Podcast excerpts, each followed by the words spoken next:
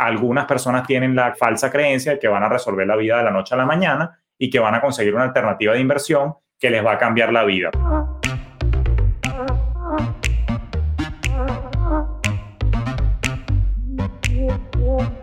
Acércate a las finanzas de manera simple y consciente para que tomes el control y disfrutes tu vida con intencionalidad. Soy Julio Cañas y esto es Despierta tus finanzas podcast. Un espacio con reflexiones, conceptos y tendencias para impulsar tu bienestar financiero en tus propios términos.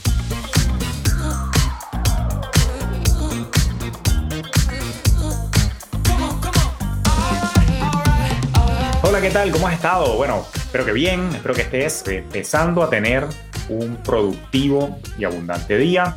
Y para mí, pues un placer tenerte como siempre acá en otro episodio de Despierta tus Finanzas Podcast y hoy en particular traigo algunas reflexiones y quiero seguir tocando el tema de las inversiones. No sin antes advertirte que la verdad es que meterte en el mundo de las inversiones sin saber lo que estás haciendo es la manera más elegante de votar no solamente el dinero, sino también el tiempo, ambos recursos súper preciados para poder construir nuestro bienestar. Y es que uno de los mensajes o los principales mensajes que me llegan de personas como tú es que a veces me dices que, bueno, que tengo miedo a perder mis ahorros cuando voy a invertir, o me causa demasiada ansiedad las fluctuaciones de mercado, ese sube y baja en precios que veo yo en las noticias, o me gustaría invertir, pero la verdad es que no sé por dónde comenzar a comprar, o qué hacer, ni por dónde, ni con quién. O también pasa que me dicen, bueno, nada, es que siento que no tengo una persona de confianza que me guíe. Y hay unas cosas aquí que quiero aclarar, ¿no? Porque si tienes miedo a perder tus ahorros, cosa que es válida, es porque probablemente lo que tienes tú en tu cabecita es que quieres especular con ellos y no estás haciéndolo con una estrategia que te lleva a unos objetivos claros. Si te causa, por ejemplo, también ansiedad las fluctuaciones de mercado, ese sube y baja en precio, es porque probablemente si invertiste lo metiste donde no debías y no había una estrategia delimitada. Si sientes que no sabes, por ejemplo, en dónde empezar a invertir, entonces también eso sería el aspecto de especulación y apuesta. Y no sé tú, pero yo no apuesto con mi futuro. Y por supuesto, si no has tenido nadie de confianza que te guíe hasta ahora, pues te digo, ¿y para qué estoy yo? Que te vengo educando acá en este podcast. Y es por eso que quiero comentarte que puedes aplicar a nuestro programa Despierta tus inversiones, justamente para darte las herramientas, el pensamiento crítico, la inteligencia financiera, lo que debes saber para que seas una persona inversora inteligente y que no te jodan por ahí, como dicen en francés, porque justamente para eso estamos acá, para darte todo el cúmulo de conocimientos que te ayude a tomar decisiones informadas, que te ayude a tomar decisiones con inteligencia. Así que no pierdas tiempo y ve al link justamente que está abajo en las notas de este episodio y aplica a este programa para que empieces a trabajar por tu bienestar financiero e invertir en tu futuro. Ahora bien, Invertir en tu futuro es, por supuesto, algo que debemos hacer. Sin embargo, yo pienso que hay algunas condiciones que se tienen que dar para que tú puedas empezar a invertir en particular. Es decir, hay algunos requisitos para, como nos decimos nosotros en Fintech ganarte el derecho a invertir. Y es un derecho que uno se gana porque hay una serie de cosas que tienen que ocurrir primero en el espectro de organización de tus finanzas personales. Usted no tiene que estar corriendo si ni siquiera has caminado y mucho menos si ni siquiera estás gateando en sentido figurado financiero. Y es interesante porque una de las cosas que yo propongo es que hay una jerarquía de necesidades financieras y esto es una teoría que yo he implementado en los últimos 10 años, inspirado, debo reconocer, en la jerarquía de necesidades de Abraham Maslow, pues yo hice una extrapolación un poco más sencilla y simplificada al espectro de las finanzas y particularmente he identificado tres necesidades financieras que se cumplen tanto en el plano personal como de negocios. Y si te imaginas la pirámide, ¿ok? Así como está la pirámide de Abraham Maslow, en nuestro caso esta pirámide de necesidades que yo propongo incluye solamente tres necesidades financieras.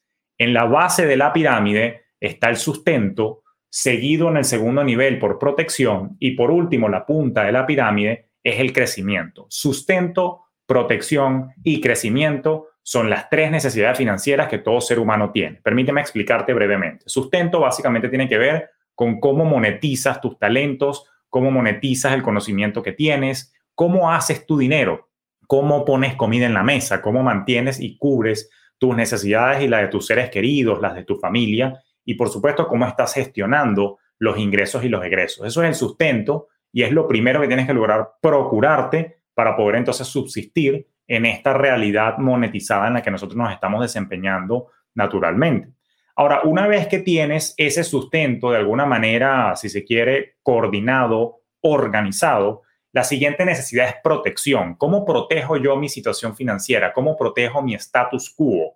Porque recordemos que el mundo está lleno de eventos y adversidades que pueden atentar contra mi bolsillo. Por ejemplo, en la necesidad de protección estaríamos hablando de seguros, estrategias, por supuesto, de protección y control y mecanismos de monitoreo para mantener tus finanzas en orden, cosa que cuando ocurra alguna adversidad, sigo con el ejemplo de la pandemia porque lamentablemente está todavía vigente a la fecha de grabación de este episodio, pues naturalmente tus finanzas no tengan un terremoto que tumben todo tu modelo de vida. Y por último y no menos importante, después que tienes el sustento y la protección en orden con todas las piezas en su sitio, pues entonces es cuando te puedes preocupar por el tema, o mejor dicho, es cuando te puedes ocupar, me gusta más, de la necesidad de crecimiento que tiene que ver con inversión. Ahora, cuando me refiero a la inversión, hay dos tipos de inversión. Hay una que tienes que hacer en todo momento, que es la inversión en ti, esa parte desde la base, pero yo acá me estoy refiriendo básicamente a la inversión en tu futuro, en el retiro, inversión en mercado de capitales, inversión en criptomonedas, inversión en real estate. Tienes que ganarte el derecho financiero a poder poner dinero en esas oportunidades siempre y cuando tengas un sustento y una protección que estén en su lugar, que estén organizados. Entonces es importante entender esto. ¿Por qué? Por lo que ya te dije anteriormente, no me interesa que corras si ni siquiera sabes gatear en lo financiero. Ahora, cuando hablamos de la necesidad de crecimiento, que es en la que me quiero basar hoy, básicamente lo que te planteo es que tienes que entender también cuáles son las motivaciones que tú tienes para invertir. Y eso son preguntas reflexivas en las que tienes que caer en algún momento y naturalmente tienes que sentarte a pensar, ¿por qué lo estoy haciendo? O sea, tiene que haber un por qué o un para qué de todas y cada una de las cosas que tú hagas en la vida. No hacerlo por moda o porque otro lo está haciendo. Evidentemente tienes que invertir, es una recomendación, tienes que invertir en algún momento de tu vida, pero la pregunta es cuándo, por qué y para qué, ¿de acuerdo?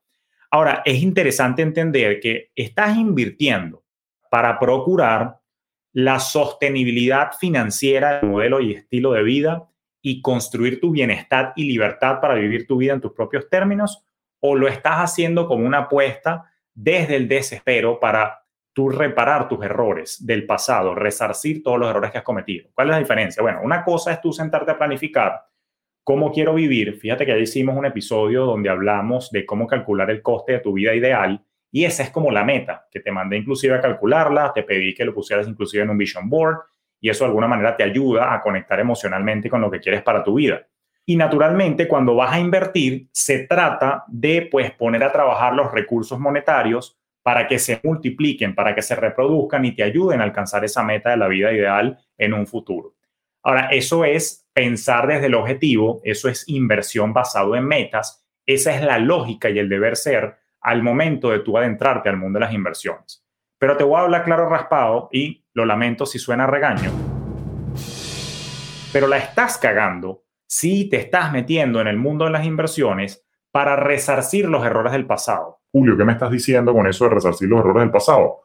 Te estoy diciendo que hay veces que nos vemos tentados a meternos en el mundo de las inversiones porque estamos asfixiados económicamente, porque no nos alcanza el sueldo y porque, bueno, tenemos, como dicen en República Dominicana, unos cuartos ahí, unos churupitos, unos chelitos un dinerito para creer o tener la falsa expectativa que invirtiendo un monto bajo puedes vivir de eso. Y es por eso que de alguna manera, desde el punto de vista psicológico, sientes atracción, espero que no, pero en el subconsciente normalmente nos vemos atraídos a oportunidades de hacer dinero rápido, a esas falsas ofertas que abundan gracias a una cuerda de payasos y mequetrefes en redes sociales, inclusive en YouTube, en podcast y en otras redes sociales como Instagram también, ofreciéndote rendimientos astronómicos, que si te agarran en un momento de vulnerabilidad financiera, donde estás deprimida, decaída quizás, o en una sensación de decaimiento porque la estás pasando mal, crees que tu salvación es poner el dinero con ellos para multiplicarlo rápido, pero esa vaina, mírame bien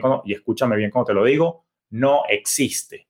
Normalmente muchas personas erradamente se unen al mundo de las inversiones queriendo salvar su situación financiera cuando lo que tienen que salvar es su sustento. Tienes que ver cómo carajo produces más plata, tienes que ver cómo carajo incrementas tu salario y por supuesto la primera inversión siempre va a tener que ser en ti, invertir en educación, invertir en capacitaciones, invertir en formación continua que te permita, si estás en la ruta corporativa, apostarle a la oportunidad entonces de conseguir un incremento salarial o un ascenso, o si estás en la ruta emprendedora como yo, pues que busques maneras creativas de hacer llegar tu solución a más y más personas de forma tal que puedas facturar más. Entonces, hay una razón por la cual tú inviertes en ti, pero cuando vas al mercado de capitales, algunas personas tienen la falsa creencia de que van a resolver la vida de la noche a la mañana y que van a conseguir una alternativa de inversión que les va a cambiar la vida. Pero eso, lamentablemente, repito y no me voy a cansar de decirlo, no existe, no va a funcionar.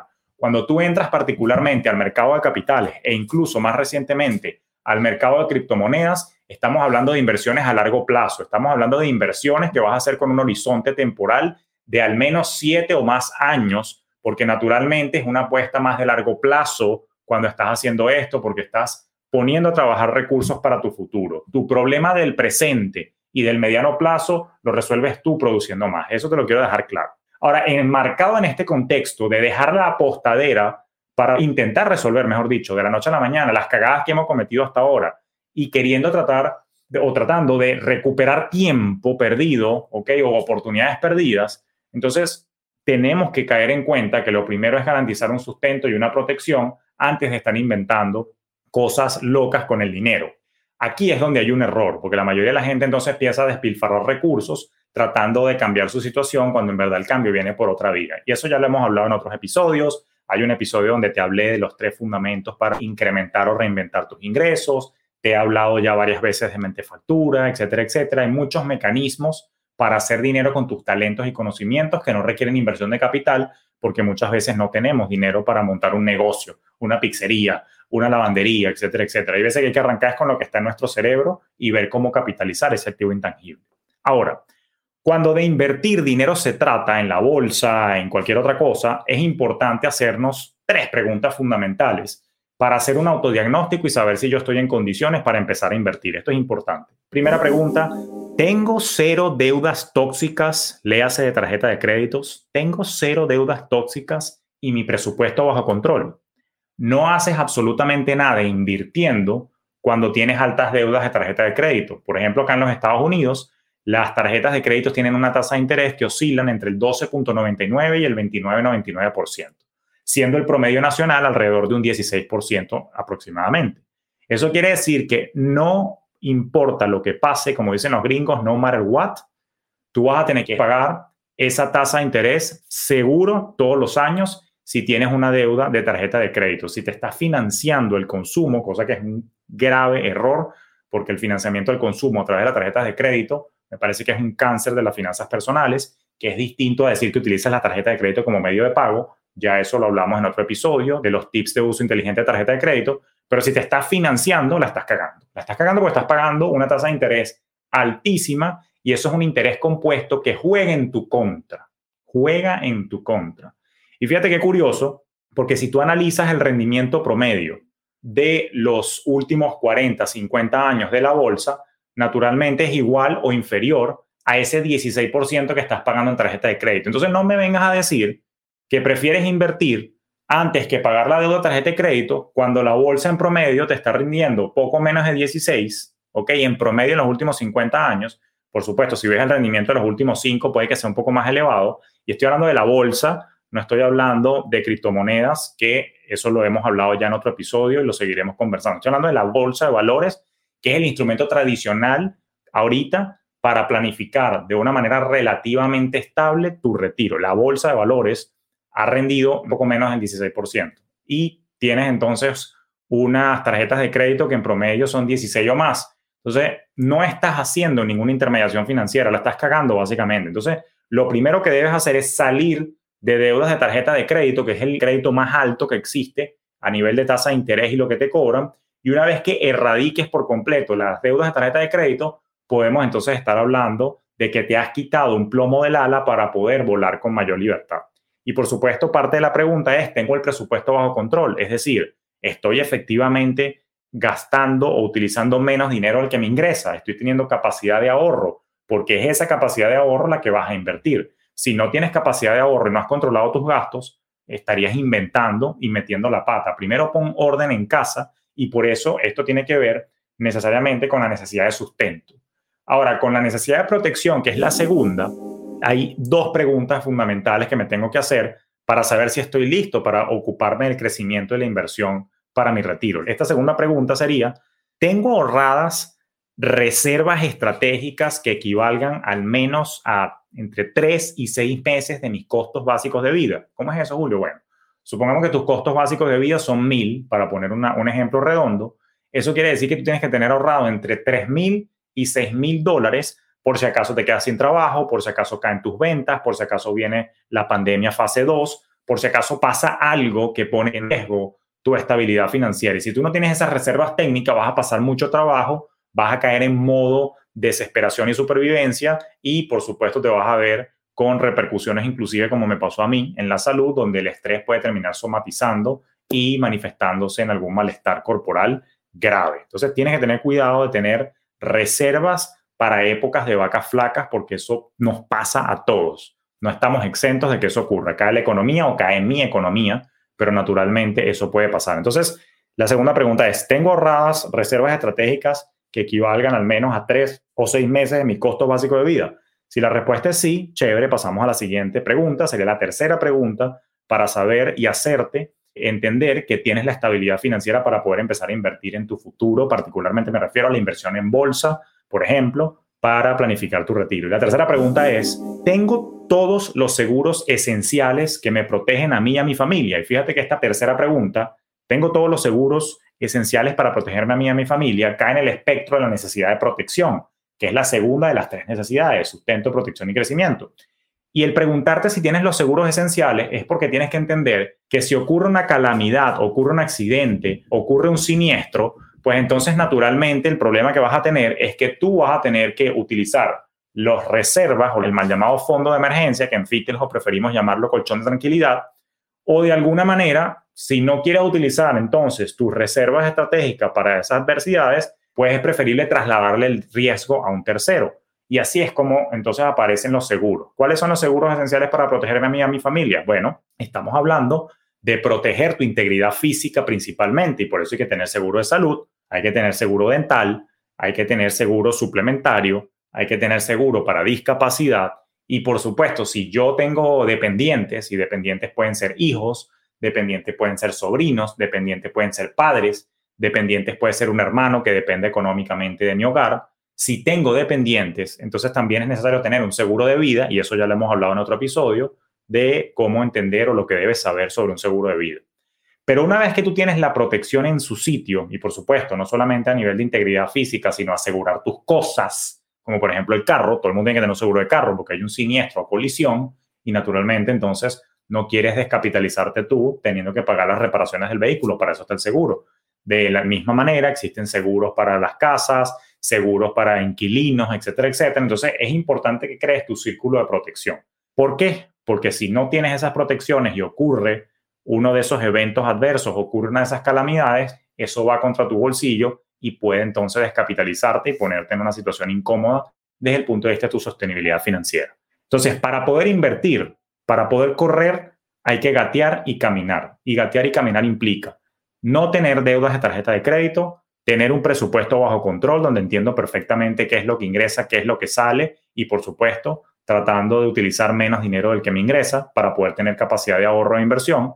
Evidentemente, tener las reservas técnicas de 3 a 6 meses como mínimo, equivalente a 3 a 6 meses de mis costos básicos de vida, que es básicamente el colchón de tranquilidad. Y por último, y no menos importante, tener todos los seguros esenciales. Si tienes todas estas cosas organizadas, tú estás en una posición financiera sólida para empezar a ocuparte de tu futuro. Si no tienes esto listo, entonces hay que hacer un trabajo primero. Y desde el punto de vista de cómo te puedo ayudar yo con todos nuestros programas, bueno, si te falta organizar estas cosas que he mencionado, naturalmente lo que te recomiendo es que te vayas al programa Despierta tus finanzas que está disponible. Y si ya tienes todo esto listo y sientes entonces que puedes empezar a trabajar en la planificación de tu futuro y que puedes empezar a trabajar las inversiones para construir tu bienestar y libertad financiera, entonces te damos la bienvenida a que apliques justamente al programa Despierta tus inversiones, donde te ayudamos a profundizar en todo este asunto de planificación. Así que por ahora no me resta más que agradecerte por tu tiempo y por haberme acompañado. Y bueno, seguiremos conversando en un próximo episodio donde seguimos reflexionando conceptos financieros, ideas, filosofía, todo para construir tu bienestar en tus propios términos. Así que nos escuchamos pronto.